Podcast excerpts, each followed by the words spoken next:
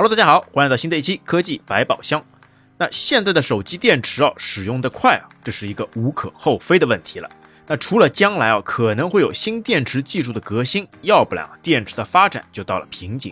那除了把电池做大，让充电速度变快之外呢，那其他呢也就没有什么特别大的发挥和发展空间了。但是细心的你有没有发现，往往在设备最后百分之一电量的时候呢，却特别的坚挺，那可以用上好久啊都不会没电关机，那感觉呢是会比还有百分之十电量的时候呢要用的更久。那这个到底是怎么回事呢？那其实哦，究其原因，那很可能呢是因为手机系统呢故意为之。那我们来分析一下原因。那第一点，那电池量呢原本就是一个预估值。那不可能啊，完全做到百分之一百的准确。那而且啊，当电池电量低的时候呢，电压也会变得不稳定。那系统计算剩余电量的程序呢，也就会变得更加不准确。那二，那手机内部呢还会有备用电量。那百分之一十呢，就等于把所有的备用电量呢全部都调用出来了。但是备用电量呢，却不会计算在正常的电池容量之内。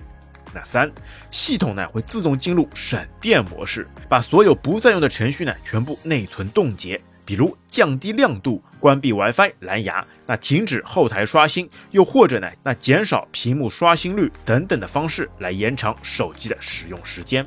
那第四点，系统设计的时候呢就会故意为之，那为的呢就是让用户觉得他们的手机好，可以在最后百分之一还能撑那么久。那么其实内部机制啊，把电量还剩百分之十的时候呢，就把显示锁定为百分之一，那这样呢就会让人产生错觉，那通过心理方式呢来诱导用户觉得手机待机时间长。那通过这几种方式啊，来手机厂商用障眼法的方式，让你觉得手机在低电量时还能用的好久好久。那么虽然说手机系统的这种方式呢，可以让你在低电量的时候呢，保证基本功能能够正常使用。